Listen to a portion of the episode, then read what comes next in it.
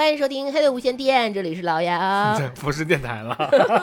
优娜表示不是电台了，是吧？对，你是李尤娜，你告诉他为什么改名的理由，给大家解释。是因为那个大家可能注意到了，就是有声节目的很多平台呢，呃的很多账号呢都不允许叫“叉叉电台”啊这样的名字了，是因为这个上面有文件啊，这个网络节目视听许可的里面去明确规定了，呃，未经授权的，就政府相关部门正经授权的这个内容产出方呢，是不允许叫任何名义上的“叉叉电台”这样的字样的。那我有一个问题啊，就是我们啊如果申请电台这个，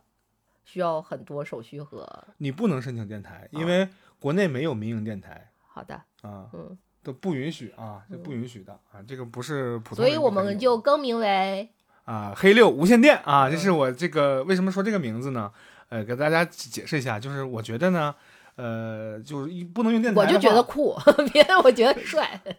然后我就随口说了一个，那不叫电台叫啥？叫无线电。然后因为无线电是一个挺古早的一个名字、嗯啊，然后他就觉得很酷这个事儿，那你就酷吧，就酷吧，反正要不然就这个黑六二极管，你看怎么样？那听着就有点傻了，有点二极管了。矿石、哎收音机这都不行啊，就基本上就啊选了这么个名字，嗯，嗯、希望大家继续关注我们，我们是黑六无线电，啊，好，挺好，无线电。完了，这飞镖又得重录了啊！嗯啊，再录就再说啊。这个我们今天呢，要给大家趁热，终于蹭上一个热乎劲儿啊！要推出一个新的一个剧评节目，哎，就不叫剧评，应该叫，呃，也是一个，我们也可以给它归纳了一个小系列啊。其实就是带着这个戏就蹭个热度去讲，然后这个热度呢，据我分析，我掐指这么一算呢，此时此刻我们正在聊这个事儿的时候，它好像还没那么热呢。我我我预计啊，一个礼拜以后才会去炸热起来，已经很热了。因为大家需要把昨这个天他刚上的时候就已经连续抢了三个热搜。因为它是有一个问题，就是大多数人看这个的时候是需要消耗一些时间的，嗯，因为不可能大家有那个闲工夫一下子把 一宿把它全刷完，累死了。你说谁呢？但是反正谁有病我说谁啊，嗯，呃，是一个呃韩国拍的奈飞的爽剧嗯啊，就因为我之前看了几集第一季，然后你大概又跟我聊了一聊的时候，我发现这是一个爽剧，然后咱们就决定的是做今天这个主题，就是说爽剧中的黑暗荣耀啊。然后我们是今天按照爽剧的这样的一个方向去聊，我们不去分析它这个人物关系你给爽剧的几个标签儿几个标签，第一个啊就是一定不高级，啊？就爽剧的大标签儿，第一个就一定不高级，就是倒不至于非得说它有多 low 啊，嗯就是说这个东西想有什么多崇高的艺术成就，对不起，不可能。那你的高级是定位在比如说美术上的高级，还是故事上的高级，还是什么的高级？你不能一竿子打死，因为呃很多人喜欢这个我们因为呃我从我的角度上来讲，我们今天它是昨天上的第二季，它的啊第二季的昨天上的时候的评分，豆瓣评分啊是九点三。啊，然后我们现在是周六，它周五上的嘛？对周六现在是周六，我刚才看了一下，已经九点四了。嗯，嗯，作为一个新播的剧，九点四啊，它确实挺高。然后刚才我们查了一下，第一季的话是八点九，是吧？嗯，对，呃，八点九分的话，作为一个奈飞播的出一个呃系列短剧，应该算是系列短剧。而且它总的收视量实际上他们做的统计，我看到是比去年游嗯游游戏还要高的。呃，因为鱿鱼游戏作为韩产的奈飞剧，在去年以呃不是去年，应该前年了吧？嗯，呃，点燃了一波啊，不好像是去年，啊而且是世界级的点燃，对世界级的点燃，因为嗯奈飞它面对的是全世界的观众，所以说它可能摸到了一些门道。那你觉得鱿鱼游戏我们之前聊过了，它是一个现象级的，呃，外壳大于核心的这样的一个爽剧，因为它里面会有各种各样奇葩，但是你又不敢想、不敢操作的这样的一些操作在剧里面出现了。它是一个就是大逃杀的那种型类型的类型的，嗯你看一一个剧，这大逃杀那个电影大家可以去看啊啊，这个我们就不在这儿讨论，因为大逃杀呢也算是一个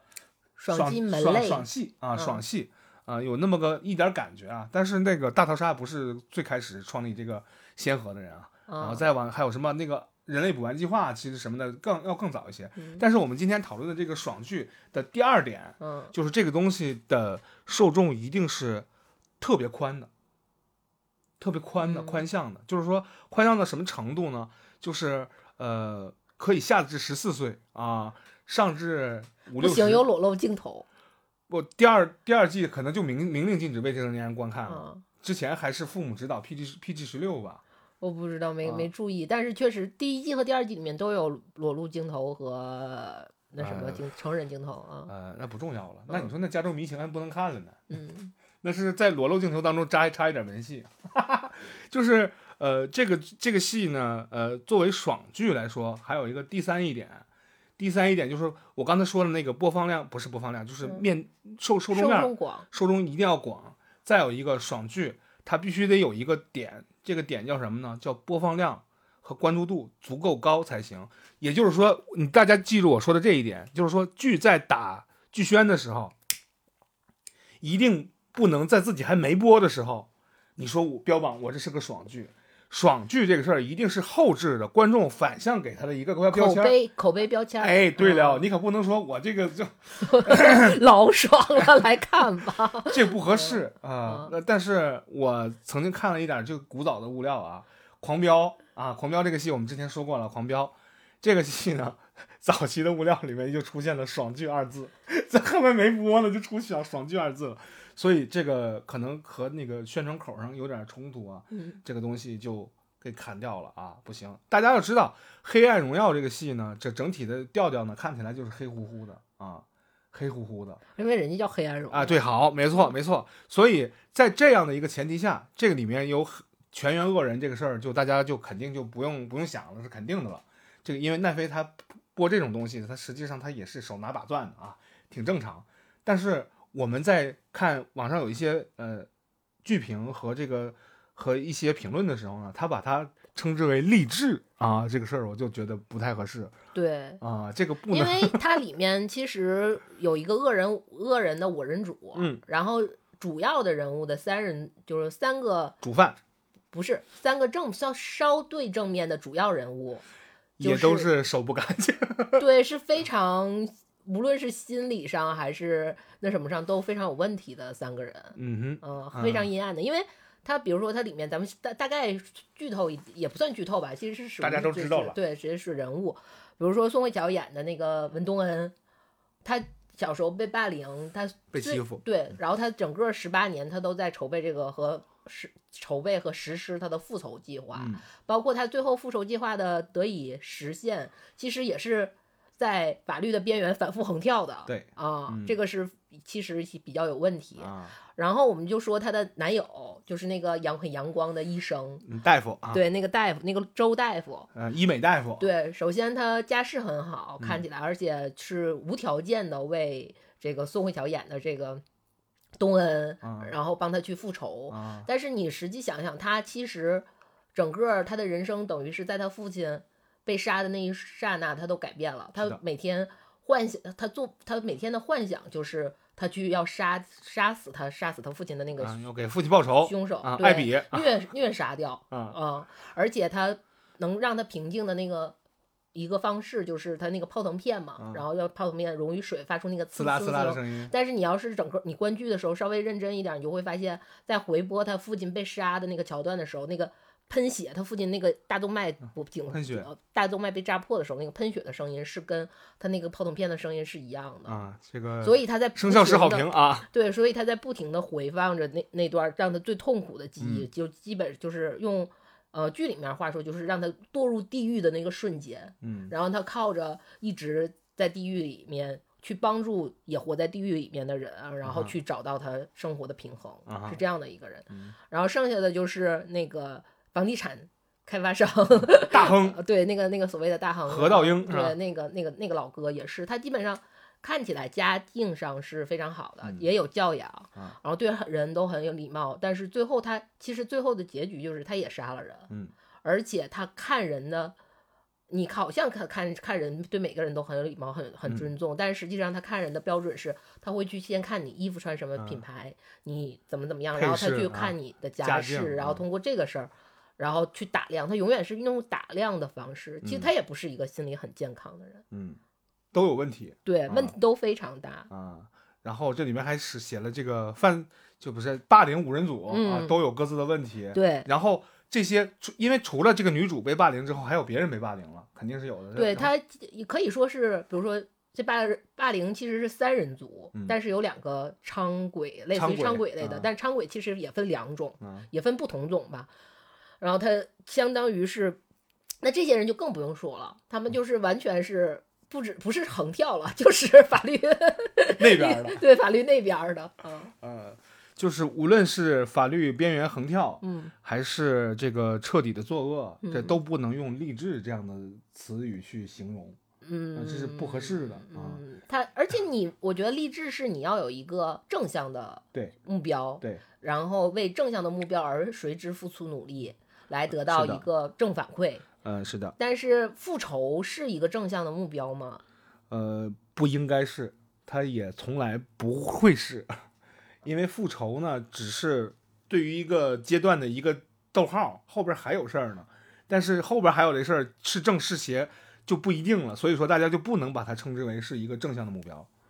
啊、但是你如果真正内心当中有一个正向目标的话，就是你我就普通人的广泛认知当中都认为这个事儿是正的，所以说我才能用励志这样的词儿去形容它。虽然我很不愿意用正能量这三个字儿，我挺讨厌这三个字儿的，嗯但是我能能能领略到，就是这正能量这三个字儿它传递出来的意义是什么，我大概心里面是清楚的。是应该，我觉得是首先你的目标是在道，不是都不说法律了，应该是在道德德以上的以上嗯的观念约束下的那个目标才是对励志，我觉得才是励志的嗯正确使用方法，是是吧？是这个意思吧？啊，呃，它应该有一个明确的一个标签和属性，就是可持续发展。嗯，就是如果这事儿不可持续发展，人家可持续发展了，人家进行了第四一次复仇之后，又进要筹备第二次复仇？对。第二次复仇他为了拍续集是吧？但是嗯，不一定拍续集，但是他就是他的收尾，第二季的收尾是收在了他是、就是相当于他回去帮周医生去展开他的复仇了。嗯好好要当艾比，然后要找乔尔夫报仇。嗯，那这样来说的话，我们之前已经聊过相当就就是相当长一段时间的那个关于复仇的故事，就是《最后生还者》那个所谓的复仇的故事。包括上一期你没来，我们做我自己呃做的那个潘金莲潘金莲的那个的那一期，嗯其实也是讲的一个复仇，就在我们的历史下认为下，就是在比较早更早一些的时候，还没有说健健全的法律规定、健全的法令、法律和国家制度规则下的复仇是一个什么样的复仇。但是随着我们的发展，可能到是宋代的时候就已经非常的规范，在嗯所有的民众当中，或者是那些所谓的学士当中，他们已经有非常规范的法符合法律道法律法规的嗯复仇的一个手段和形、形式了啊。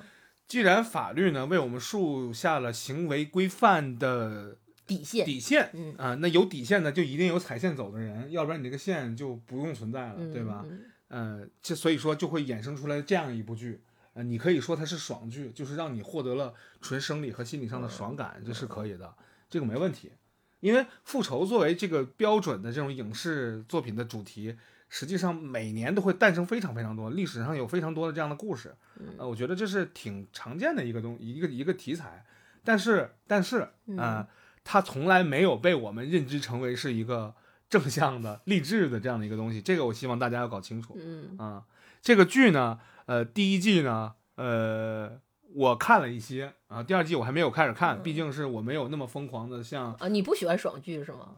喜欢，嗯。嗯、喜欢看，嗯、喜欢看。一会儿我们说到我们嗯聊一聊我们其他看过的爽剧都有什么，然后包括他们的特点，对吧？但是这个剧，你觉得它的那个所谓的爽点？因为有点歪嘛，因为嗯里边没有什么好人，就跟那个鱿鱼游戏的爽点是不是很近似呢？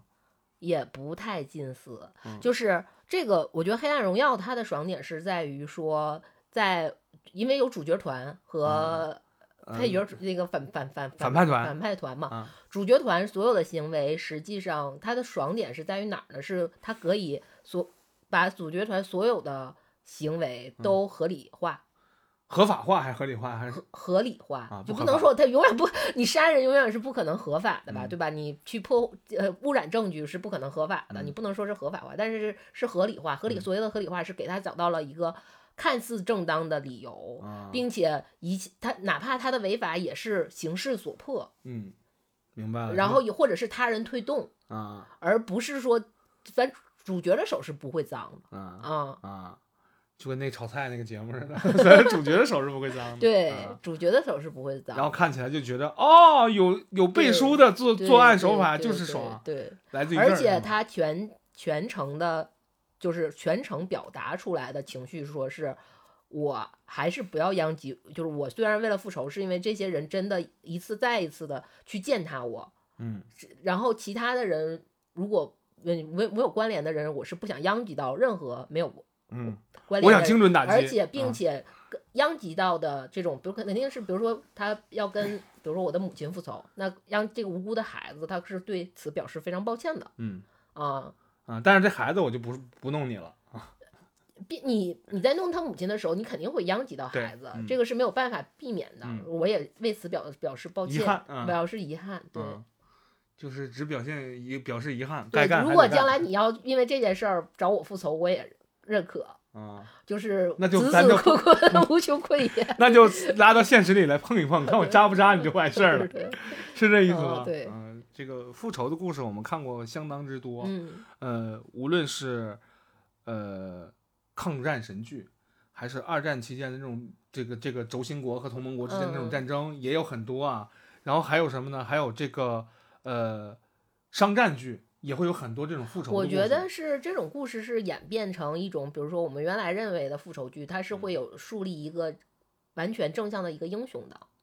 但是后来我们出现了很多反英雄片之后，嗯就是说这个这个人他可能不是英雄，嗯，但他也达到了他想要的目的，嗯我完成了一件看看起来不可能完成的事情嗯，啊。你说的这种状态，我是从什么时候开始有有这个印象的呢？就是他不是英雄，他就是一个那样的人。嗯然后他刚才做出你刚才说的那样一些行为的时候，是看《子日》那个电影。啊，呃，那个电影让我第一次认识到了这个所谓的什么复仇和嗯无辜和自己这种、这种行为的合理化等等等等。然后我看那个电影是给我印象特别深刻的。而且他这个剧里面就是反派五人组是无喜无可喜的，呃，这个也我觉得也其实也非常之难得，就是一个人 喜无可喜这个事儿。这个是我觉得是剧作的一个一种审美潮流的变化，就是现在大家看起来很多剧都是那种先把坏人先洗一通，嗯他不是为了洗，他是想要那个让这个东西复杂化，嗯让东西有立体化，有对弧光。这个弧光哪怕它是蓝色或者红色，不管是什么阵营，他需要让这个人物呢丰满起来。他做这些事情是有原因的，是什么原因？然后可能里面就带上了一点儿我们所谓的洗。但是如果说这么复杂处理的话，这个东西就很难做到我刚才说的那种爽了。嗯爽感就会弱化。然后现在呢，这个这个国内外都是啊，这个资本环境的这种期待呢，是在在于我希望你这个东西吧，呃，够直接一点儿。呃，现在只给呃只给，现在又风向又变回以以前那种朴素的，就未必是正邪啊，可能就是 A、B 两个两个团队啊。我就跟你说说的这个反面，就是女女反面，嗯女女就是女二吧，就最重要最主要的这个反面。你想她，首先她家境非常好，嗯然后她依靠她家庭她家的财力和势力，对同学欺欺欺压同学，嗯就是霸凌嘛，就是这个其实主要的最开始的矛盾就是她霸凌，嗯，呃，东恩这个霸霸凌他，小文对，而且他还因为霸凌错杀了他的同其另一另一位同学、嗯。女同学，而且完全霸凌的霸凌是没有理由的，嗯，对吧？就是我想这么干而对，已。之后他从来没有认为此感到愧疚和抱歉，嗯，错杀就错杀了，并且可隐隐的还觉得有一些爽感。自豪和骄傲，因为他觉得这一切都是他家庭带给他带来的红利。啊，这这他妈傻缺孩子。对，这就是喜无可喜的。也不是喜不可喜，嗯我我之所以觉得这个剧不高级，就是因为现实当中不会有人傻成这个样子，或者是剧只能给我们展现这些，嗯可能他内心更深层次的东西他表现不了，就是说他还有一些小担忧那种复杂表现不了，这样的话就会变成那种爽感降低这种情况了，所以说他就干脆舍弃了这部分，他坏就坏到点儿就得了，嗯，就跟那个之又前，坏又蠢。但是蠢也就真是蠢，然后第一个被主角给算计算计算计，然后给弄死了。他不是他第一个，他是等于是全篇都是以他为轴轴心嗯去进行复仇，而且他身上的弱点是最多的。嗯，啊、那就是看起来就因为像你想复仇，你肯定是要去打他的弱点嘛。嗯你是他身上的弱点越多，就是他的缺口越多，你越好打。就嗯跟这个人的血条最短，然后他的躯干值，你打两下，他的躯干值就出来了，你肯定就能忍杀他了，对吧？但有的就是特别厚，血特别厚，那你打打十，你比可能这个打两下，当当打铁了，对你那个当当打铁打了半小时，他就可能才满满躯干条。你看肯定是找最软柿子你捏。肯定是先打什么工兵嘛，你肯定不能拿 打盾哥或者斧哥吧？嗯是这种，就是跟打游戏是一样的。他身上的弱点就非常之多，就比如说他蠢这个事儿是肯定一定是一定的了，然后其次是她的婚姻的基础也不是很扎实，嗯。因为就是中间也有她老公精神出轨那一块儿，然后她的女儿是一个私生子，这不是她老公的嗯女儿，她以所有一切的，呃，她现在的社会地位，其实百分之九十以上都是依靠着她老公，嗯，好，嗯，嗯所以说她的弱点很多，很脆弱。而且她之前还有最就是还有他之前有 案底，相当于是有案底嘛，嗯身上背着命案，而且他处理这件现场的时候没有处理干净，留下了大量的人证和物证。好，所以蠢从这儿就开始了。对，就是他不是，就是咱们说他身上的弱点弱点是最多，所以从他身上开始打起。很好，嗯，就成了女主要 首先要下的刀，就是他了，是吧？嗯，被栽赃陷害，手指甲缝里塞肉，是吧？就是他，是吗？对对对呃这个，嗯，找找个医美大夫也不做个背调，你看看那是谁的老公？这个，嗯，爽感这个东西，我们要要分析它怎么来的。嗯其实，呃，这个剧我没看完，就是看了开头，我没有看下去的原因，就是，因为你说说你没看下去是为什么？他的爽感延迟了。啊，因为前几集他要有一个故弄玄虚，把他的剧变得很复杂和高级的那种感觉，所以他前几前几集推动的非非常慢，到后期才慢慢进行有有一系列的。他前期要交代，因为他有十，他是整个是一个十八年跨度的，时时长的一个复仇计划，这是啊所以他要演出这十八，他就是说他的第一，他被他的霸凌是从十八十八岁，嗯，然后在马上迈进十九岁的时候，剧里面也说，就是所有人帮他复仇，也是说让他从能开始享受他人生的十九岁。嗯然后他这个十八年这他有多苦，你才能，你前面你得先演他多苦，你后面才能有多，等到高潮的时候才能有多爽嘛。嗯，但是你看的那前那几集，可能正好就是他十八年那个呃正在压抑的阶段。因为我在看的时候，我就想，这是《血缘诅咒》亚洲版吗？为什么是这个样子？就是没看下去。爽剧我也喜欢看，我就我我是在想，爽点要来就来的更加直接干脆一点儿。你看那个《后羿骑兵》那个剧，是不是大女主爽剧？，对，是个大爽剧，对吧？但是他给的很直接，也不是很直接，他会把那个爽感给你铺的很平均，给你那个寸劲儿，哎，就每集都有。但是后羿，你这个说的就不一样。但是后羿骑兵那个可以称之励，可可以称之为励志剧。啊，是励志剧啊，那是个励志剧，励志爽剧。对，啊，他最后走了弯路，但是又绕回来了。但是他最终不是他走的弯路，他是他的支线。对但是他主线剧情依然是是个励志剧吧？呃对，然后然后你的支线最后也回归主线了，对啊他也绕回来了。对啊啊，但这个的话，你他因为他不是个励志剧，你要你要用非法手段去报复他人，你前面就要做好充足的背书，说这他一切的合理性。你要这么说的话呢，我认为你看昆汀拍那个《落水狗》，嗯我也认为那是个爽剧。它虽然它不是励志剧啊，嗯，那个就挺爽，因为场面热闹啊，抢银行叮当就是打，就我觉得挺好，没问题。但是你一开始给我铺陈这些有的没的，我真的是没兴趣。我又不是当伍迪·艾伦看的，我真的是没有什么太大的兴趣。因为所以、嗯呃，有一些戏呢，除非你像是鱿鱼游戏那样设定很特别啊、第一集会给你一些让你觉得哎很不一样的东西，也可以勾着你往下看。嗯，我们把这个这个行为呢，估计鱿鱼游戏是因为它并不是说它有多，它的爽点是在于，比如说它机关的设置和死哎人的死亡人数，包嗯括死相之惨烈。呃对，然后嗯他还、你看那什么，我又说到《人民名义》第一集的大爽点是那一面墙的人民币，冰箱里、床上，那个真的是太震撼了，我这辈子没见过那么多钱，就是一亿现金人民币就银那你不觉得一个宋慧乔那么样的美女，然后在褪去袖子的时候，发现身身上伤痕累累？我看太多了这种东西。你看佐助是不是这样的人设呢？啊，背着全家被自己哥哥杀了，结果把自己哥哥杀了之后，发现杀错人了，哥哥是一直保护家里边那个人，想要留个种，然后结果自己懊悔，懊悔之后突然间就自己洗白了。我觉得这种故事很平常啊，有什么？就是我在这里边就给大家立了 flag 了，这个我觉得它很平常，这个是我承认它是爽剧，我也能知道它的爽点是什么，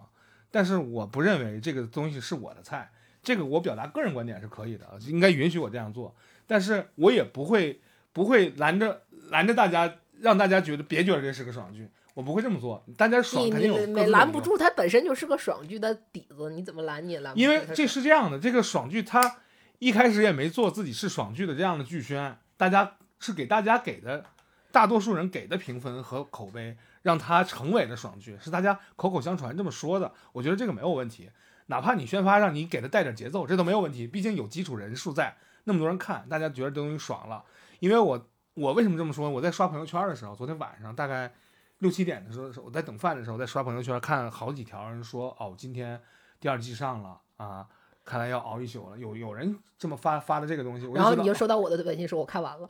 全都看完了。然后我就满满满脸问号，我说这个奈飞真是把你们惯坏了，一次性全放出来，一集一集更，急死你们。他没有这么做啊，他确实是一次性放出，拍完了剪完啊就可以。呃，会不会有第三季呢？从结尾上来看的话，呃，就是宋慧乔大仇得报，然后找不到人生的目标，然后赶紧给他树立一个新目标啊！你要拯救木叶村，不是你你要给周大夫，你要给给大夫给你的周大夫就周什么来着？周汝正，啊，就给周汝正，给周汝正报下一个仇。是叫周汝正吗？管他叫什么呢，反正就小周啊。嗯，小文呢，你要给小周报报下一个仇去，要不然他不完了吗？等会儿他把你帮了，你不帮他，那就能行吗？你要不帮他，我们这个财团怎么不是有财团？我们这股东怎么挣钱我是吧们医？院，不是财团，应该是奈飞他在定剧的时候他是有考量的，有很多剧烂尾了不续订了，也是因为就是收视比较惨，嗯，这投入产出比 ROI 不太好看，所以就他这个非常好看，嗯，嗯画面美术风格上我嗯不做什么评价，不是我说他的收视也非常好看，我说的是他收视好看，啊，你说的是画面，不是画面是吧？我说的是收视，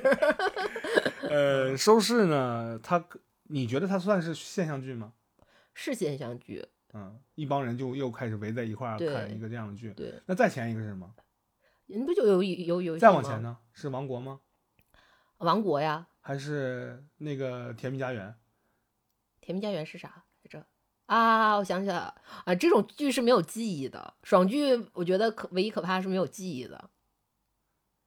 那我印象当中的你说甜蜜家园，我都反应了一下，然后才想起来，嗯漫改剧吧？嗯嗯，一个也。甜蜜家园有第二季吗？都没上了就没信儿了，就也是现象级的一个当时还有一些所谓的爽剧，比如说那个日剧《轮到你了啊》，，那个是一几年？一八年、一九年的 一一一部剧，当时还是掀起了一波小热潮，但是没有这么广泛。我不说它是爽剧的原因，是因为我刚才说到了那个受众量嗯，是要宽，而且要够集中，要够多。因为轮到你了，他是他第第二季咱就不说了，稀烂的 咱就不说。第第一季第一嗯季的时候，他还是有推理，他是打着推理的根儿去嗯的，所以他其实吸引的是很多是推理的呃有戏迷戏迷，包括我也看到好多，比如说网上有人去画他们整个的那个关系图，关系图、人物嗯的关系图，然后去分析，包括他，而且他很聪明的是，他在证据做完了之后，那一集集做完了之后，他还每个人分别做了人物小传，真的拍出来了人物小嗯传啊，拍了一个短的小嗯。迷你剧，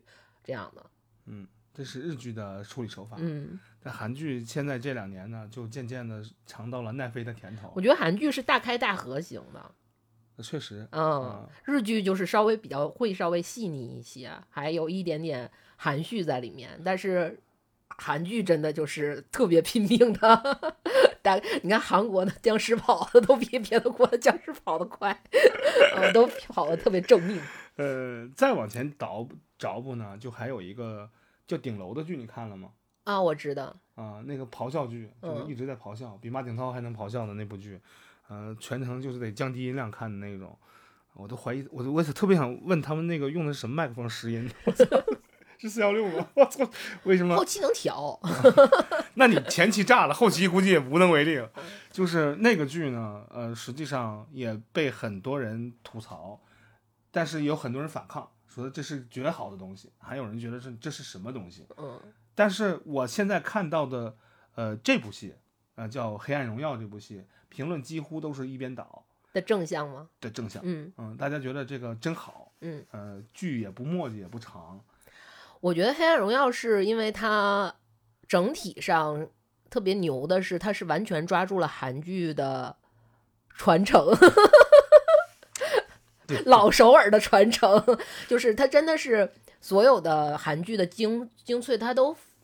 元素都放到里面了。叫汉城时期的那个时候的韩剧的精髓都被嗯拽进来了。对对对，那韩剧呢，实际上我们不能就很粗暴的去把它归为一个类，因为韩剧有很多种。但这个导演拍过是那个什么《秘密森林》，好像是对是他拍的啊。秘密森林，嗯啊那个一一二季我看完了。对啊，你还推我呢。啊，那个剧是好看的剧，呃，男主女主都是智商也在线，也嗯没有胡来，人家那个刑警是真的干事儿的刑警，这纳税人的钱绝对没白花啊，那个是好样的，可以，而且心思缜密，做事呢时间有分寸，我觉得没有问题。他不是靠那种啊，我作为一个靠出格，像安心那样，我把门给你开，让你听春晚，这样稍微出格一点儿，然后让让博取观众的好感，他没有那么做。那个剧还是一个挺平稳的一个剧，嗯我没问题。嗯而且他的平铺直叙也是我能接受的、喜欢的一种剧的一种手法。你要说那里面有没有韩剧精髓？有，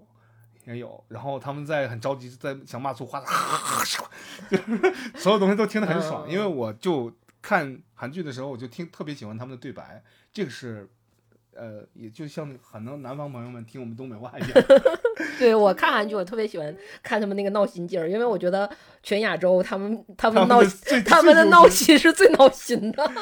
糟心是最因为有。很多年轻的朋友呢，嗯他不看韩剧啊，他不像你就八零后、九零后看什么《浪漫满满屋》什么长大的，他们嗯，可能一开始接触就是从一九八八请回答，一九八八请回答里面嗯去，我直估计你就要说这个，因为他们那个那个韩剧里面表现的那个对白的呈现方式、表达方式，嗯就是标准的那种韩剧的表达方式，就很日常，我就觉得就挺有意思的。然后我我在微信里跟你说的是，就是这个剧我为什么没看下去？我宁可再去看一遍《射太阳的后裔》，不是《太阳的后裔》，就那个剧就是很标准的韩国韩式偶像剧的一种套路，但是实际上被我们学成了现在综艺这个样子啊，我们想走韩流那个路子，但是没走成啊。觉得有点四不像，但是人家拍的就很纯粹，因为拍这种亚洲的那种偶像剧，人家是而且我觉得其实那种就是，虽然现在如果把它说出来，就比如说霸总这种东西的话，嗯其实听起来就很很负面了，就变得很负面的一个词了。但是真的把霸总这个东西发的发扬光大的，呃，并且不让它变得那么油腻和那什么的，是韩剧是的，啊。嗯、其实你所有所有的，就包括《黑暗荣耀》也是，你嗯所有里面的那种，他对那个男女关系那个情感处理上，他他是抓到精髓的，他是玩明白了的啊。嗯，也有可能这其 实就是韩国人的感情观，嗯，他们就是这么一这么理解的。也不是，因为我最近沉迷了一个就是韩国养宠物的综艺。嗯啊，就是专门是一个训犬、训犬、训犬师，将嗯训犬师，然后去训各个家里面有问题的狗。嗯但是虽然这是个训狗节目，但是所有人都说它是个训人节目，因为你家的宠物有问题，就是其实就是人有问题嘛。嗯然后它是很现实的贴近到韩国的家庭里面，对家庭里面不是 很多老公老婆的状态不是这样的，对，跟你看到那些这是观察人类的真人秀，对不是真狗秀，是吧？呃，可以可以。呃，我被我其实看这部剧啊，嗯。呃，有很大的原因呢，是因为一条八卦。啊。啊，八卦在传这个两位小宋啊，嗯小宋和小宋啊，他俩可能要复合。嗯然后下边就开始说这个菊花漏风的事儿、啊，菊花漏风漏风的事儿，大家自己上网百度去然后说离婚的原因是那个，但我觉得那就扯淡了啊。然后说他俩要复合，然后说那个，但是小小他俩一个小宋，一个老宋啊。我们的乔妹是老宋，老宋呢说有一个新剧要上了，说叫叫《黑暗荣耀》。嗯然后当时我纳纳闷儿，我说嗯，《黑暗荣耀》这怎么这么像那个游戏的名字？然后一看哦，是这么个意思，有一个有一张图，有一个嗯剧照图，我对，就留意到这个，然后后来上网看某在线播放外国电视剧的这样一个网站里，然后看到他推到了首页，嗯然后我在吃饭的时候点开了，看了一集半还是两集，我忘了，然后忍不下去了，因为当时在播另外一个就是很低龄化的那个电视剧，叫什么星期几来着？星期五、星期几？啊，就是他会魔法世界的一个一一嗯个那个小爽剧，然后那个可能就是给十四五岁的孩子看的，我看着就挺无聊，没什么意思。然后我就想的是，星期三啊，星期三那个剧就给十三四岁、十四五岁的孩子看的，然后就，但它是一个用的是老牌的哥特文化的一个大 IP 啊。呃，So what？嗯，好吧，So what？对，因为我觉得其实你现在拍不出来哥特了，因为你有互联网，你就没有哥特。哎，说对了，那里边他玩了一个梗，他那里边不是很好玩，大家喜欢那小手吗？还做那小手的特效。我想起我刚刚学 A E 的时候呢，老师让我们做那个小手在桌子上走的特效，我也做过，啊，印象深刻。但是里边有一个很好玩的一点，就是他是一个科技白痴啊，他是魔法世界的人，他对科技产品表示。魔法世界没有 WiFi 是吧？有有有，然后他要跟另外一个同学联系的时候，是借了同宿舍朋友的一台苹果电脑，然后借在他同宿舍那个朋友苹果电脑里边的 FaceTime 小狼女小狼女 FaceTime 人跟人打了一个视频电话，然后他觉得哇好神奇这个东西，然后就让我看的有点割裂，我觉得有点不适，然后就关了。我在这里面要说，人和人的喜好是不同的，不是说所有的这种巨型的大 IP 我都会喜欢。大家说复联这种妇孺皆知的这种大，我喜欢你。蒂 姆·波顿又如何？蒂姆·波顿，哎呀，这真的是。还有，大家最近喜欢玩的那个霍格沃兹那个遗产那个游戏，啊我也不太感兴趣的原因是因为我不是哈利波特迷。书我看了，电影我也看了，而且一集都没落。你没跪着看吗？这个梗可能大家不太知道。这个这梗可不不不能提啊！你们老知识霸权就不合适啊。好。当当然，他说跪着看。哈利波特这一整个系列，我是能能能能捕捉到它是什么意思的，是因为真正的哈利波特迷去看那个那个剧的时候，因为哈利波特它也算是一种小爽剧，嗯，然后它里边的设定呢很神奇，但是这个神奇呢是针对于我们现代人来讲，再往前倒一百年写这样书的人呢真的是多了去了，太多太多了。但是它是一个儿童向的，但甚至于你一直成长到，我觉得哈利波特是因为它传入的时间刚好，哎。有点意思，我觉得我们喜欢他是因为他传，首先他在他外国很那什么的，是因为他正好是陪伴的那一批人是的的成长，而且那一批人恰好是有互联网传播，嗯嗯的起来的那么一批，所以他火。然后国内呢，是他传入的时间就刚好，他传入的时间就正好是你说的那一批。再往前，老牌儿的特别牛的东西还没怎么正式进来，他就先，因为他有电影的这个加持，他就先进来了。然后包括当时的那些效应，包括整个大环境，他先进来了，所以他就成为了这一就我们国内比较热爱魔法的这一群人的一个喜好。因为它有点像是类似于童话故事，但又不完全是童话故事那样的一种故事。所以，呃，无论是游戏啊，游戏也出了好多款。然后包括这个书籍，咱就不用说，那新华书店永远霸榜的东西、就是，对对，那个几部几部曲，哈哈哈哈哈哈。这个神对，因为你一排完就 真的哈哈哈，哈哈哈，这个不像是金庸那个是吧？《飞人间圣脉录》不是那个，但是他呢，呃，我不喜欢的原因是因为那不是我感冒的东西，但我还是保持着我自己那个观点，我不组织或者拦着别人去喜欢，而且我也能理解别人喜欢他的原因是什么。我就仅能做到这儿，我觉得我就可以了。但有一些，你像复联那种，我也很喜欢，喜欢就是喜欢，没问题。然后你要说漫威里面英雄，我喜欢谁？我喜欢惩罚者，因为他是一个将复仇进行到底的一个很纯粹的人。你就单纯喜欢复仇故事，他一点也不励志。那谁复仇的话，也不可能狠过惩罚者。他可以把所有外星人和各种超能力、邪恶的人给打得没招没招的，就这样一个人。然后他自己的故事呢，呃，也被很多影视给借鉴了，比如说。赌神，赌神里面的那个什么，赌神里面的那个，哎，不是赌神，小马哥里边那英雄本色吧，有很多那种桥段都是从那里边抠出来的一些一些桥段，包括那个马克思佩恩那个游戏，也都是从那里边汲取营养，都是惩罚者先先做出来的。我觉得我喜欢这个东西，它大几十年的人物已经沉淀出来了，我喜欢没问题。但是，呃。你要非说有这样一个很火的一个东西放在这儿了，要强行让我喜欢它，没人强行让你喜欢，你爱喜欢不喜欢，但是管你。我只是想说的是，并不是说什么东西火我就不喜欢什么，不是这样的。去年的鱿鱼游戏我就很喜欢，真的看的好好开心。是吗？你喜欢鱿鱼游戏？啊因为看的开心啊。但有一个大问题，大问题是这样的，你听我说啊，我刚才不是说让我给爽剧贴标签吗？对于我来讲，我喜欢爽剧，我有第四个标签我没说，就是。我认同的爽剧，我也很喜欢的爽剧，我绝对不会看第二遍。爽剧没有二刷这个事儿，有有好多人二刷爽剧。啊，《亮剑》，你知道一遍又一遍，一遍又一遍，一遍又一遍，真的是好多人看好多遍，而且把里边所有的梗都背得滚瓜烂熟。不不不不不不，我觉得不是《亮剑》，它虽然有爽剧的成分，但它不是完全的爽剧，就像咱俩刚才说的那个问题是一嗯样的，对吧？爽剧它是有爽剧的成分，但是它并不是完全的。嗯，你说《甄嬛传》，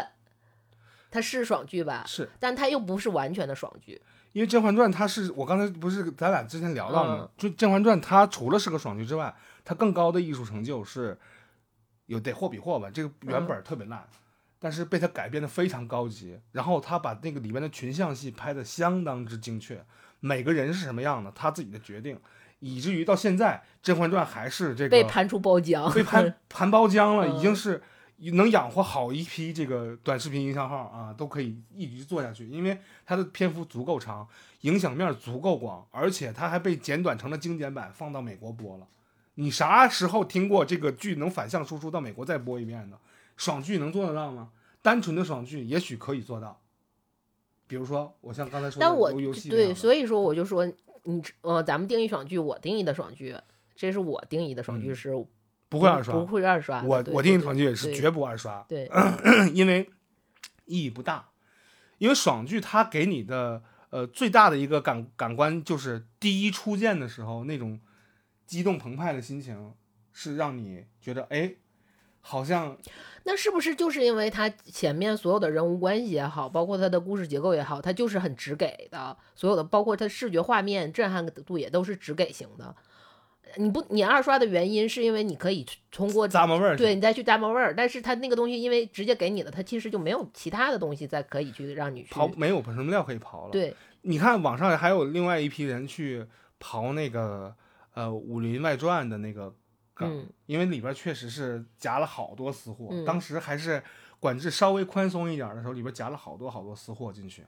这些私货在今天听起来都有点像指鸡骂狗，你知道吗？就有点快要不能播的那种样子，嗯但是还是过审了。大家一遍一遍再去盘它的时候，你还可以咂摸味儿，没有关系。它就套了个喜剧外壳，它说里边讲的是那些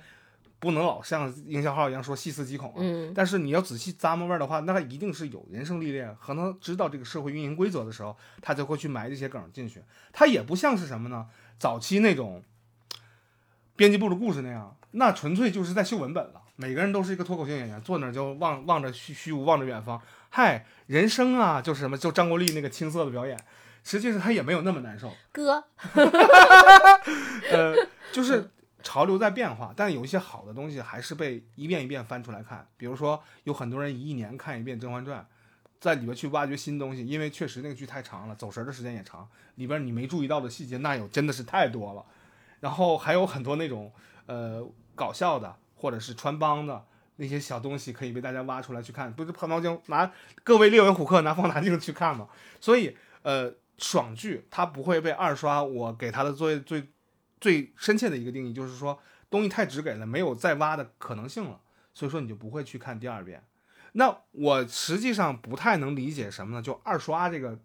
动作这个行为，二刷你你认为所谓的二刷，它是在什么情景下才会产生的呢？二刷是因为就要隔多久？嗯，没有什么时间限制吧。啊我每年都会刷一遍《老友记那是陪伴型的电视剧，那不一样。》啊。那你说的二刷是哪种呢？给我看电影，这个电影太好了，我要二刷一遍。有这种变态，我不能说变态，对不起。你在说什么？我认为有一些人有一些 嗯在我看起来是变态的行为，嗯，就是说他觉得某某电影因为每个人重复性观看的这个事儿，我觉得还是讲场景的。因为我是属于场景型，你说的这种是我是属于场景型的，明白了，就是比如说我在冬天要冬天一来暖气的时候，我就要去再看一遍《我爱我家》，然后而且看的时候一定要拿出毛 毛衣针和毛线团儿，然后织点什么，就不管是织的勾 回回忆，对，是但是不是需要不需要有没有想象织什么？就我今年莫名其妙的织了一条特别短的围脖，谁也围不了。就是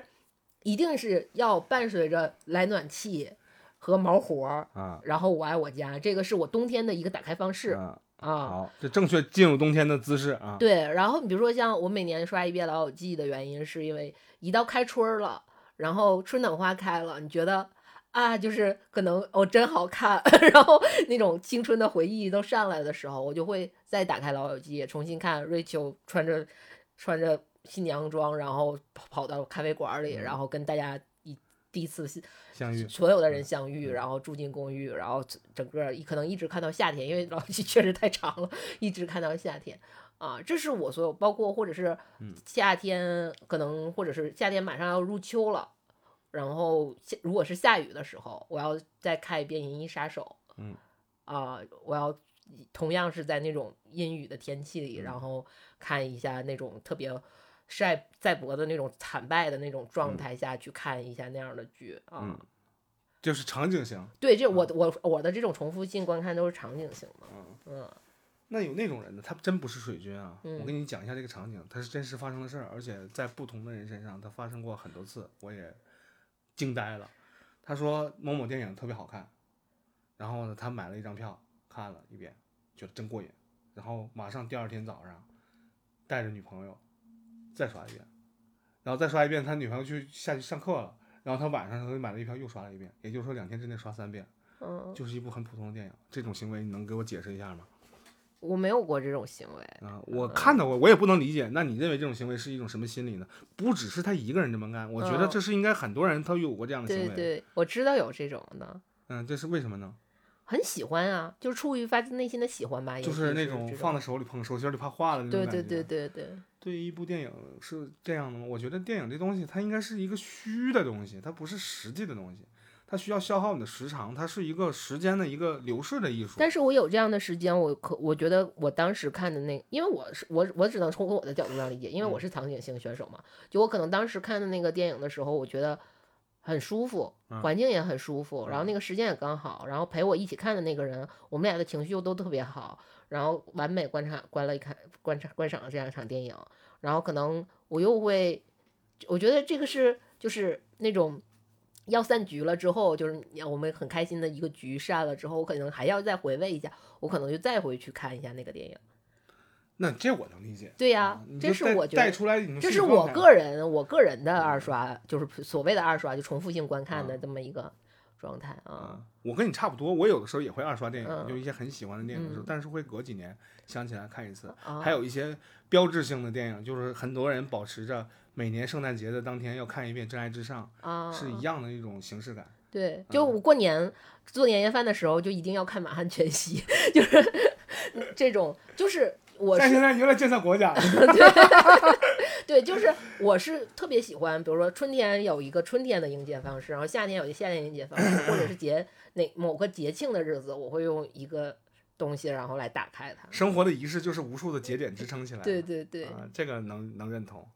啊，但是这个爽所谓的爽剧是我不会刷第二遍的。嗯，假设啊，它热乎劲儿过了，我实在没啥可看的了，想弥补一下遗憾，就错过了东西，有有的时候会遗憾嘛。比如说，你看《黑魂》一二三啊，我可能二没玩，我就觉老觉得是个事儿，哪天要补一下。但它不是宫崎高的呀。对呀，但是因为它不是因宫崎高，所以就没玩啊。但是我也想补全一下嘛，然后但是它的打击感和整个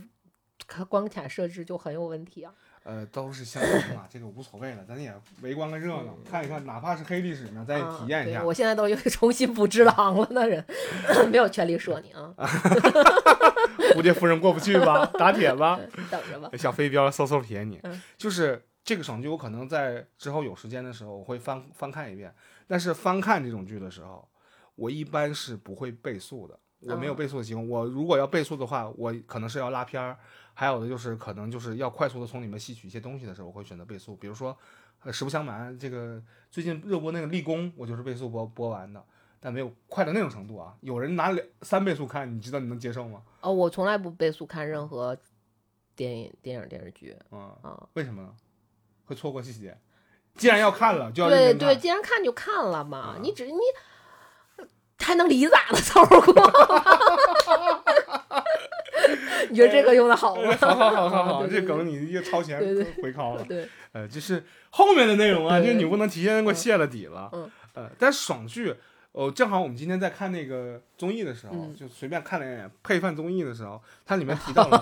有什么配饭综艺？它们里面提到了《潜伏》这个剧。嗯。呃，这个剧呢，呃，有很多人对它有不同的解读，但是比较公认的一个说法，我看起来它实际上是一个披着谍战戏外壳的一个职场剧，嗯是不是有点这个意思嗯啊？里边的这两位演员勾心斗角是吧？上面有一大哥，然后他自己啊，其实我对职场剧有一种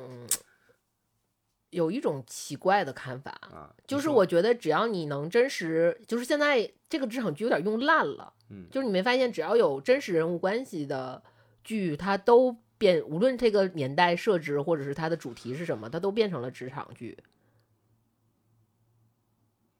然后都会都会然后就都会以此过度解读，然后有很多所谓的 懂哥懂姐们就会说，你看这个片子里怎么怎么怎么，然后就会觉得，真的就是你要是真正认真上班的话，没有这么多事儿。上班不是这样的，就是因为你这些人说的多了，所以我这次再出去工作，我发现这帮人上班都不正经，都不正经上班了。嗯，之前我们聊过这个问嗯题，职场剧的问题就在于，呃，职场剧的编剧们他们都没怎么上过班对，啊，上班那些人他也不是这么样去活动和运作的。但是因为就是新的一茬孩子起来，他们对互联网的接触，以至于他们误认为职场就应该这么样，他们就把这种方式带到他们的整顿职场当中。我操，那你怎么不上这给我先打一顿天马流星拳呢？我看看，他还是还是知道的，就是在卖萌装傻，嗯，就哎，你看我多可爱呀、就跟你刚才看那个东西是一样的。他就说，你看大家看我可爱吗？他是这样一个意思，就是实际上会被毒打的，你知道吗？也不会毒打，因为现在就是这么个环境，就是这么个环境。恭喜他们找找到了新的环境啊！呃，不能说是堕落了，这早晚会被修理的，因为资本不允许他这样，所有的东西都是在给资本打工，这个你我必须要承认，资本会教他做人的，这个不需要我们操心。但是我们需 要知道的是，呃，潜伏那个剧，甭管它是职场剧还是谍战剧，但是它有一个核心的一个大主线，啊，大主线是什么？所有看过剧的人都知道。然后孙红雷饰演那个剧呢，就是说孙红雷，我觉得那个时候演技还是有点涩的，嗯呃生涩，有点嗯僵，还不如姚晨呢。真的还不如姚晨在那里边演一个很僵的人，他演的就还行啊，比孙红雷强点儿啊，但也有限。但是他的对手戏啊，人家就高级了啊，演的还是有点层次，但是还是那个年代的电视剧制作工艺的问题，有点愣，还是剪辑的问题，还是我不知道说不清来说不清是什么问题，但是觉得稍微有点愣。但是后来的电视剧呢，不那么愣了的话呢，本子又不行了，拍的又不行了，就是技术上来了，然后内容又不行了，所以这个东西总是尴尬的卡一半儿。我也不知道我怎么能解释这个事儿，因为《潜伏》这个剧确实有人 N 刷的，但是他要 N 刷了的话，我又没有办法来判断它是不是一个爽剧。只要 N 刷，我认为就一定不是爽剧了 嗯啊、但是确实有很多人还是认为它是一个很爽的一个剧，因为主主那个叫什么呢？叫主人公应该是一往无前是吧？就是人等杀人，佛等杀佛，总能用各种各样的方法来化解自己要暴露的这样的一种情况。然后他又很鸡贼，就是这样的一种剧，它叫爽剧，你是认同的吗？我觉得就是跟像我刚才说的，它有爽剧的成分，但它不完全是不完全是爽剧。但我现在还有另外一个听到另外一种声音，一般来讲，呃，一般来讲，他们说一般来讲，大女主戏多半是爽剧，而你不会再刷一遍，是这样吗？是但我也不太觉得是。你知道之前有一个电视剧叫《女心理师》，还叫心理师，叫什么玩意儿我知道，啊、那个戏我我们单位做了。杨紫演的是吧？嗯实际上大家知道，这个世界上没有一种职业叫做心理师，没有这么东西啊。你明白我什么意思吗？就是我你点头，你可以说点头。你可以说这个人是厨房里面打荷，可以说他是洗碗工，然后你不可以说他专门是刷叉子的，他没有这样一个职业。但是这个剧呢，它是个大女主戏，但是我看起来它是个大披着大女女主谈着神经病恋爱的电视剧啊、呃这个确实是呃不是大女主戏的这种这种范畴。但有人很喜欢这部戏，因为它确实涉及到了一些社会问题。很好，嗯、恭喜他啊，挺好，就是有受众了也行啊，他能继续赚来钱生产接因为是我下来的公。司是小公司的做的吗？嗯，真有人喜欢啊！说是这么说，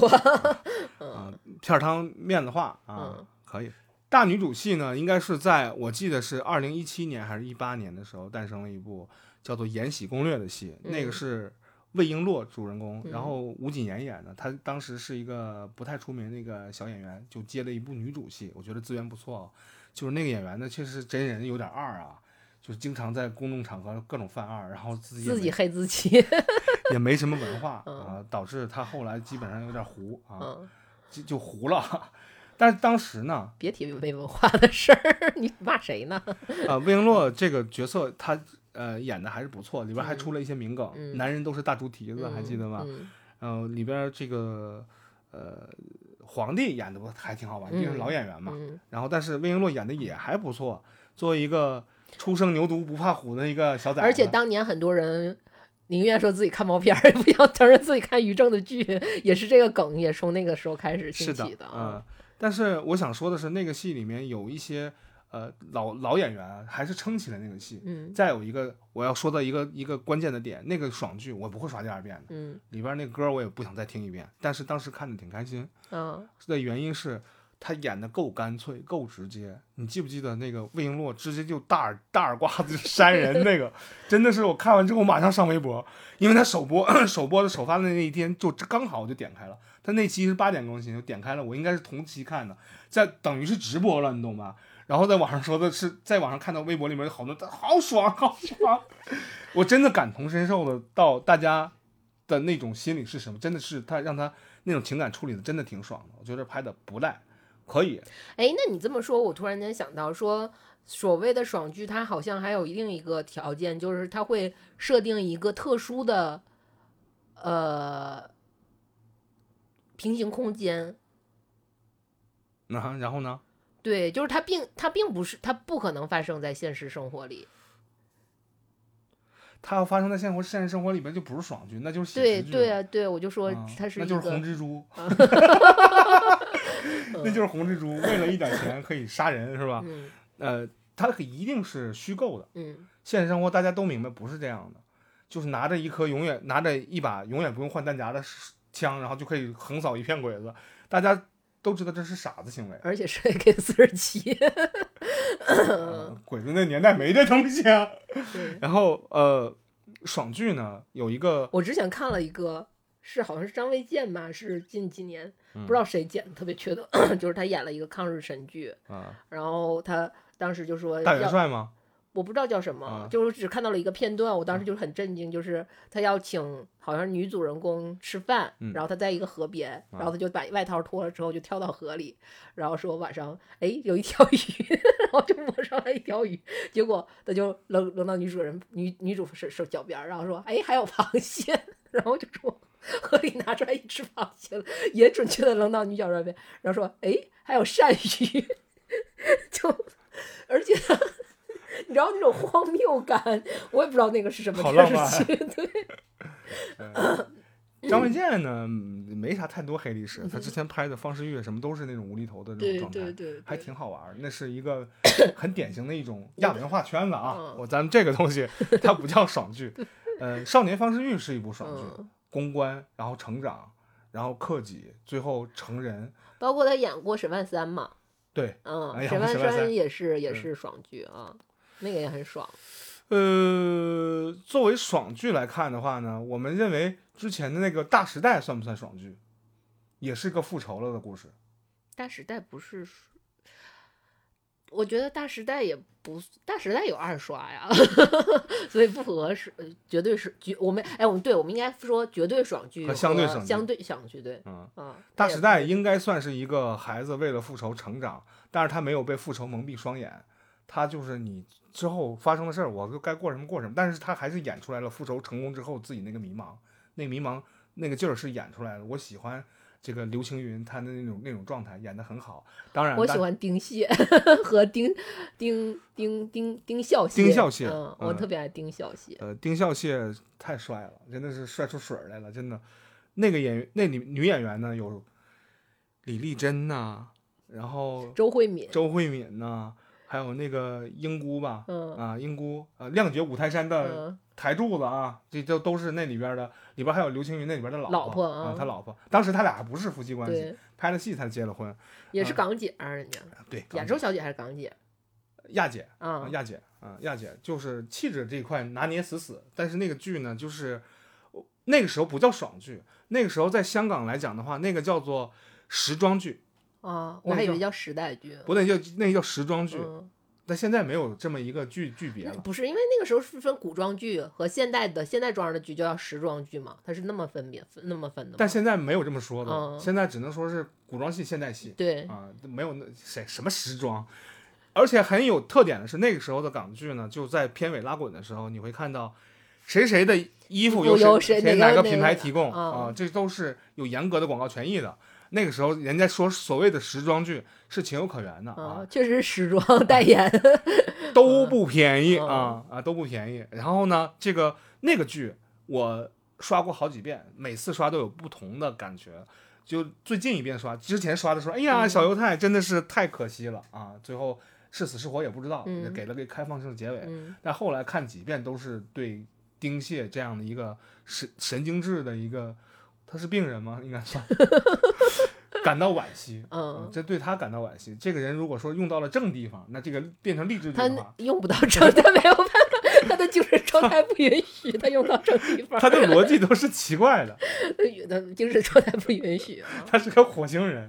对对？吧？然后他把自己的孩子都扔下去的时候，就那个决绝。因为我我我就觉得。我但当然肯定不一样了，但我总觉得马斯克特别顶戏，你不觉得？马斯克他给我，我知道他这个人一直到嗯。今天的这个状态，我都觉得他是个丁蟹，就是一顶一的丁蟹。嗯，但是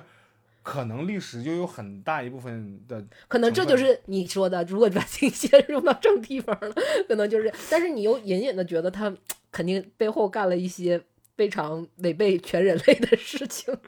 这个事情我们就理解不上去了。对对对，但是不耽误呢，他自己这种坐火箭一样的人生看起来很爽。嗯有很多人喜欢看名人传记，也是因为他有很爽的地方。对，哪怕你看稻盛和夫的成长轨迹，你再看那个岩田聪的成长轨迹，然后你再看马斯克的这《马斯克传》成长轨迹，还有小扎当、嗯，当我唯一看过就是丘丘吉尔的人生传记，嗯对，就他会充满了那种传奇性和，就是他可能我觉得肯定是有演绎的成分，但是那种传奇性是真的是一般咋就那么巧，就那么多关键节点都让他赶上了，对然后他做出了那样的判断，然后就导致这个世界的这个发展整个的大格局，就变了。这个这个实际上是爽剧的一个呃外在的外在的壳儿，我因为我当时就只因为就我我接触的第一本人那个名人传记就是丘吉尔传，我看完丘吉尔传之后，我就没有再看过任何名人传记，嗯，因为我觉得就是首先就可能我就是这就是我不怎么太爱看爽，虽然我也看 就是马蒂你这不，看的挺爽的吗？但是我并不是说去追求。非常追求看啊爽剧，啊我只不过就是我是那种我坐在这儿放开开始放了，我有什么我就看什么的那种，但我不会去主动去找爽剧去看的原因也是这个，行就是你也别往出宅自己了。对名人传记的时候，你会觉得那种就是你说的那种传奇性的，嗯传奇然后或者是那种改变世界命运这或者大人类格局的这种东西，我看着有点虚。嗯，不不不，那是历史，那真的做出来了。是做出来了，但是我觉得，因为它没有。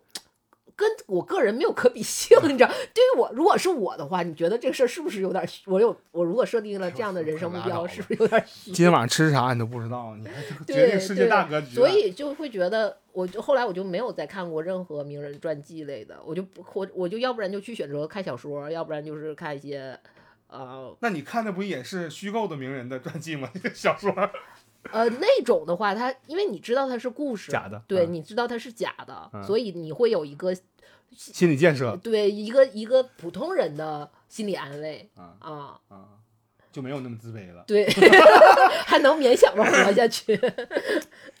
咱们再往回聊啊，爽剧，呃，嗯我心目当中的爽剧呢，就比较爽的剧不是我们刚才定义那种原教旨纯爽剧啊，嗯大宅门》算一个，嗯，就是非绝对爽剧。那个是一个半大女主半大男主的一个嗯剧，是吧？那不大男主剧吗？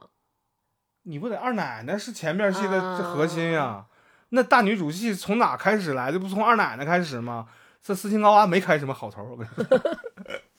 但是她前半部分二奶奶那一拍戏真的演出那个劲儿了，就说一不二，嗯说二也不是很二的那种嗯感觉。然后呃，二奶奶那个人呢，又稍微有一点点那么中二啊，稍微有一点点那么个中二，热血是个热血吧，热血剧也。是个热血 女性，对对对啊，热血进步女性，她要求的就是严格规矩就是规矩，但是呢，破规矩也得是有合理化的理由才可以的。然后也有其进步性，哎，有的有的有的。然后她这个她养出来这个儿子呢，也真一开始是小混蛋是吧？后来也真是后来也是这老混蛋，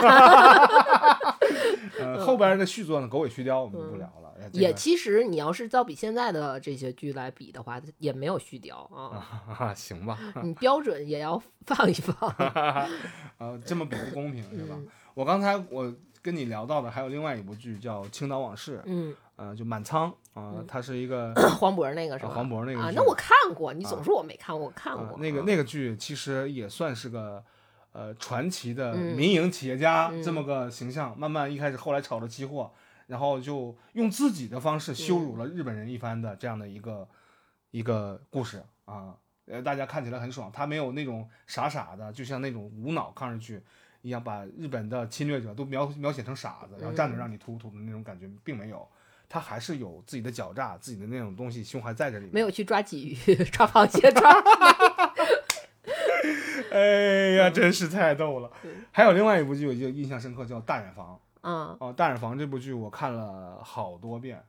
就是每次想咂摸出来那个年代的那种经济体那那种状况下，他们的经济是如何发展的，就是从一个缩影开始看全部，然后我去调查了很多历史，然后再去看的时候，就是，呃，历史远比剧里面演的要艰难的多，特别艰难。然后至少他给我传递出那种感觉，让我推动我去来查找这些资料，我觉得那是一部好剧，因为他派让我派生出来接下来的行为，去了解那些东西，我觉得他是做到了，没问题，都让我去主动去寻找衍生内容了啊，这是一个好东西，你看过吗？我看过，啊嗯，啊，后来又拍了二三什么的，就再嗯再见，哈哈，狗尾续貂了啊。嗯，我就想我这几年看的，我觉得的爽剧 number one，《啥呀？正义使者》，啊，正义使者对前年的剧吧，二一对年的对对对，啊，正义使者有点中二，对，那个是我喜欢的，就是虽然我很喜欢，可能二刷也不太可能，但是我非常喜欢。如果出第二季会马上看的那种爽剧模式啊，但我听说第二季不第二季不可能了，啊，是吗？市场表现 那什么，呃，多好啊那部剧！你看完整个觉得世人生世界美好了，天都亮了，也不太也不太见得。对，爽剧呢，这个就是美国丁蟹吧，美国丁蟹神经病。带着各种头盔，还养了一只大雕。呃，我觉着前些年呢，有一部被大家骂飞了的一部嗯剧，叫《绿箭侠》，叫什么玩意儿？什么什么？就绿箭侠吧。然后有很多人就觉得这东西超赞，但是但凡你看过任何一部美剧的人，你会觉得这东西就是一个《小时代》。嗯，大家觉得这东西就不是给人看的，它怎么可以这样？但是声称它好的人都觉得它是个爽剧，但有一些剧呢，实际上我还真的看过不少美国青少年。但是你说，的这个会不会就也出存在着所谓的鄙视链还真不是鄙视链，就是拍的不好，啊？就拍的不好。你要说这个，呃呃，咱们今天说的这部《黑暗荣耀》这个剧，嗯你要说它拍的不好，我可真不这么见，对不这么认为，他拍的还是挺好的，只不过因为他这种他的服化道，花钱了，对，啊然后他用心了，就这两点，记得大家记得做剧的话，用花钱了加上用心了，差不到哪儿去啊，这个下限极高。咱们现在在说烂剧的问题，不都是说咱别说上限的问题，咱就说下限有多低，这个事儿至少人家是给你有保障的。再有一个，乔妹是一个老演员了，啊，不会给你拉胯的。我其实看宋慧乔的戏真的很少，包括你说《太阳的后裔》当时超火，属于太阳，我觉得《太阳的后裔》当时的那个时候已经跟那阵儿来自星星的你那种，他们都是现非常现象级的火剧。继承者加上这个星星你加上呃，太太阳太阳的后裔，嗯我当时也是那个跟《太阳后裔》同一时期的是什么？是《太子妃升职记》，然后我选我选选择了看《太子妃升职记》，没有看选择看《太阳的后裔》。但是后来同时，我的朋友就向我推荐过这部嗯剧，说你一定要看一看，因为那个等于是当时天花板的，对就是它的现象级是因为它本身就是在天花板上对。我就大概看了几集，但是我我可能个人就对这种爱情剧还是不是很感冒吧？我觉得来来自星星你不看得挺高兴的吗？没有啊，《来自星星你》我也没怎么看啊，你看了，你看完了，我看完了而已。但是就也是因为它是现象级的剧嘛，然后怕错过。对这些每一个这种宋慧乔这种，我觉得他们是有他们个人的女性魅力的，你需要去慢慢去体会。有一个问题，现在嗯韩国女团很多啊，嗯之前也很多，但你分不清谁是谁。对但是长宋慧乔这模样的，你挑不出第二个。那一批不都是吗？就包括你说的什么李英爱啊，啊挑不出来第二个包括那个那个文根英啊那小姑娘对吧？当时你找不出来第二个，你包括你现在那谁，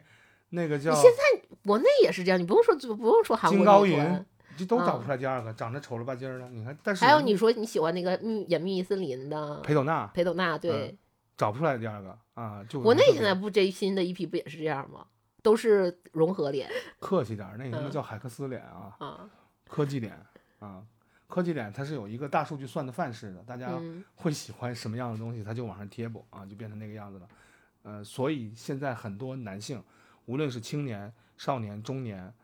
还是中老年，看到抖音里的美女的时候，第一选择时间就赶紧划过，别脏了我手机，就是因为都一样。我看它有什么意义呢？好像在看一个空洞的 AI 生成脸，没有意义你。就是在看，就是看美 美颜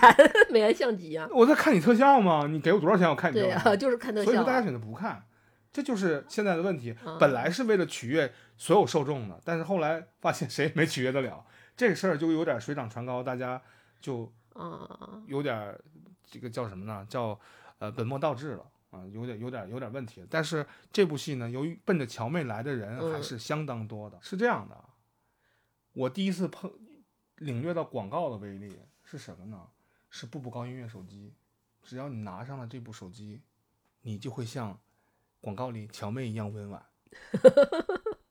这个真的是太恐怖了，这个影响力真的太恐怖了。你别老说人家后来分拆的 OPPO 和 vivo 嗯都是步步高拆出来的嘛，别老说人家厂妹这那的，人家那个广告打的是真猛啊，牢牢的就和湖南卫视绑在一起，永远是霸占着快乐大本营的这后边的广告，你真受不了啊！就所以说，它的魅力，无论是男生和女生都喜欢了，那它就成功的一个一个商品。你在早些年，你看到呃发表辱华言论的那个叫张娜拉吧，早些年在中国也挺火的，后来他不行了，也也是因为他，他难以为继，他没有后续的东西跟得上了，这就不行了。但是有很多呃韩国的男明星，比如说、呃什么某秉宪呐，对吧？这些这些演员，呃，我认为他魅力一直能存续到现在的话，不单单是靠着自己那张外皮和这个团队的运营和自己的内身的自己自身的实力是有关系的。啊、你不能完全靠脸吃饭，然后我们就学学偏了，就去学那个皮儿，然后内在啥也不知道，没有，我们学了团队啊，是吗？团队的运营啊，但团队运营有一另外一个问题，嗯。这个就是什么呢？就是成本太高啊，公司负负责负担的成本太高，就是回报也高，那你你你这东西你就跟风投似的，你投一百个火一个，但是有点太悬了，你不可能人人都是龙丹妮，看一个准一个，哪有那种事儿？那那种情况啊，你都跟董子健他妈似的，捧谁谁牛逼，没有这种情况，你这现在已经不是不现实了，所以中国能不能再拍出这样的爽剧，就是能像我们先别说走向世界，咱先让它走向亚洲，就你可以把你、嗯你学习者的那个国度，你反向输出进去。比如说，呃，我们拍的那个新三国，就是高希希拍的那个，嗯，呃就最近一版那个三国，反向输出到日本了。当然，日本有有一个因为他们有三国文化，真的是太热爱了，他们太喜欢三国了，好吗？所以不是因为不是因为谁拍演了或者谁拍了，只要是三国，他们都吃。这就狂吃，对那是一个没有办法拒绝的这样一对种状态。对对对，来来，你全盘就都接收，你要给什么就要什么。但是你有没有想过，国内的什么样的电视剧能够输出到韩国？之前那个什么《白夜追凶》，我记着不就是卖给说是卖给嗯，那什么了吗？是啊 HBO 还是奈飞？呃，是不会买的。啊 这个我们这个版权方是不会放的。啊，呃，想要走向世界的话呢，要分很多步走。你看韩剧，他们走在了前面。可能我认为，《太阳的后裔》那样的剧，就除了中国和泛中华文化这一圈子里面，不会有人买单。你会指望一个蒙古国度的人、乌兰巴托里住的人会看你那玩意儿吗？也许会看，啊，也许会看，但是未见得就有多狂热、有多热爱、有多那你这种肯定有有取向的呀，呃，有取向的话，那就是短视频平台里面就是那些讲讲讲电视剧的啊，嗯有多少人在拆它去讲的？我像我跟你说的，就个那天跟你说之前跟你说，《往日不在》这个游戏，嗯我们喜欢的是它里面的故事和一些设定嘛。但是它在短视频直播平台上火，就是火在我传一千个僵尸一下全炸死。这篇没日没夜的，到今天还在播这东西，老些人看了，就看那些一千个僵尸怎么被炸死。啊，火车场、火车锯木厂啊，锯木厂啊，啊，就是怎么样能够一下把锯木厂全都端翻了，端翻一局，来我们独挡再来一次，用别的方式，就如此往复。你不知道他火的点是什么，所以我觉得设设计者、游戏开发者他都没想过这东西 在中国的快手平台，一个八城八线城市的一个小伙儿，天天操着叼着个小烟卷儿，当然是不能在屏幕里抽了，嗯外边嘬一口烟啊，过来，大家说进来炸死他，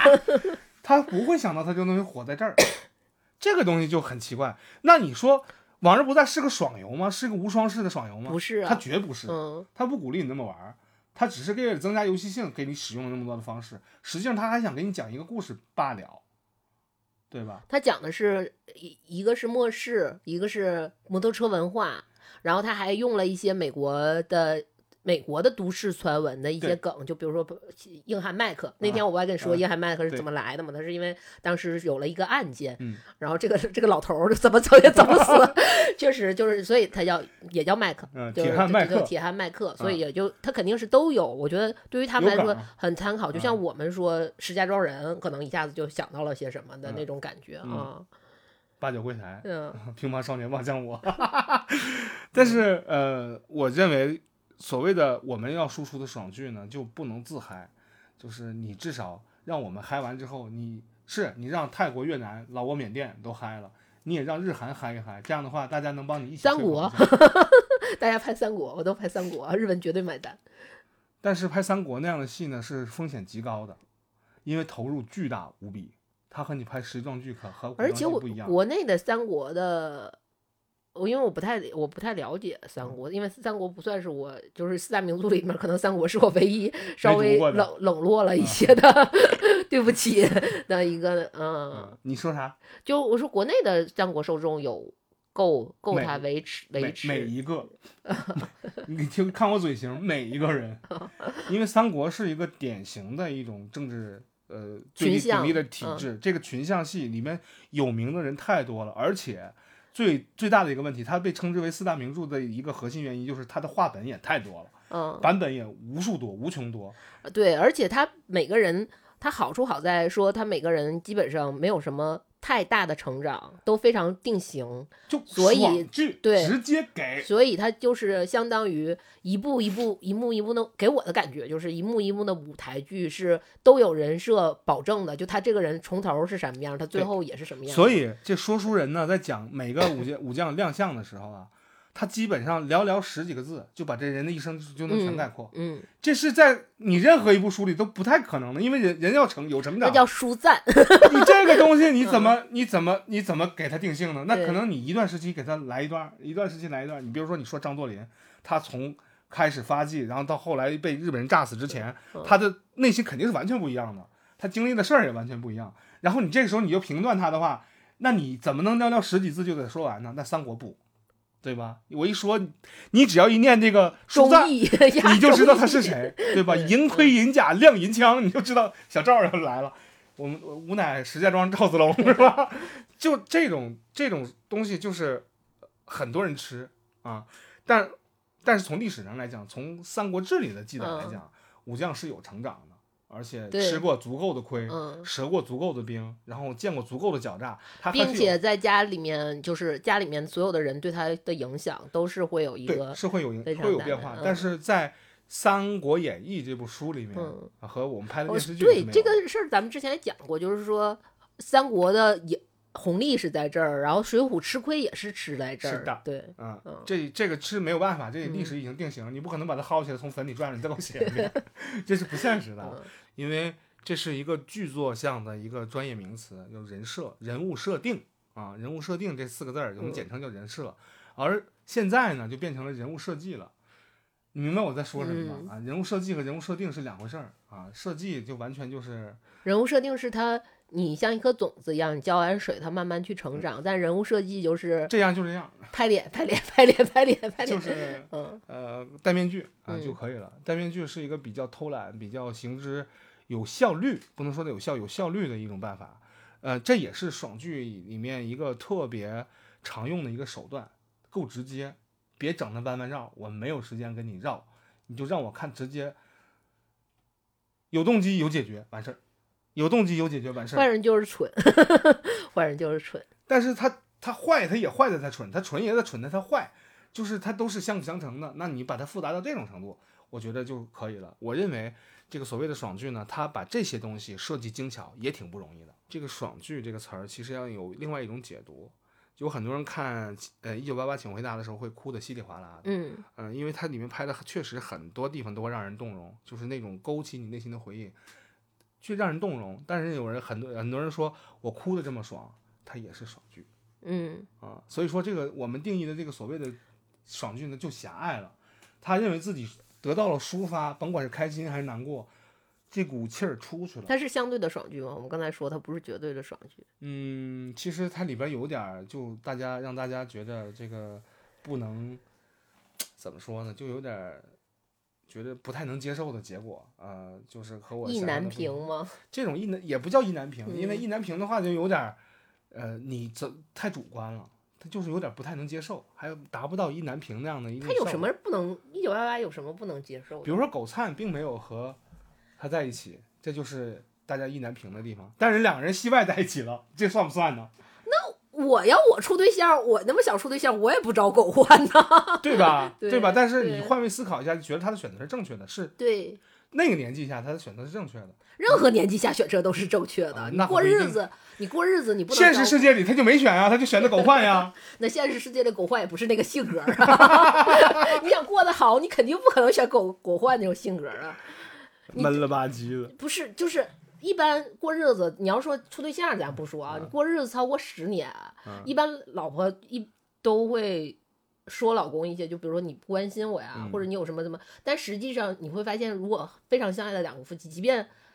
呃女方会有一些抱怨，但嗯是你实际上你通过他们日常生活中的关心，其实他是有关怀和照顾，但是那种关怀和照顾都是。狗焕式的就很闹心，你知道吗？我们还是需要非得不讨好了呗，对哎，就没夸到呗，哎呀，真大。哎呀，我这个神梗大家应该知道我在说什么。呃，但是哭的惨还是笑的惨，都嗯算是爽剧的一种。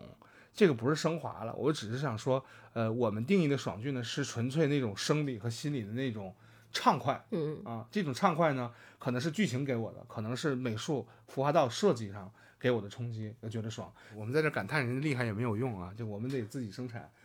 在大金这什么变形金刚大战葫芦娃，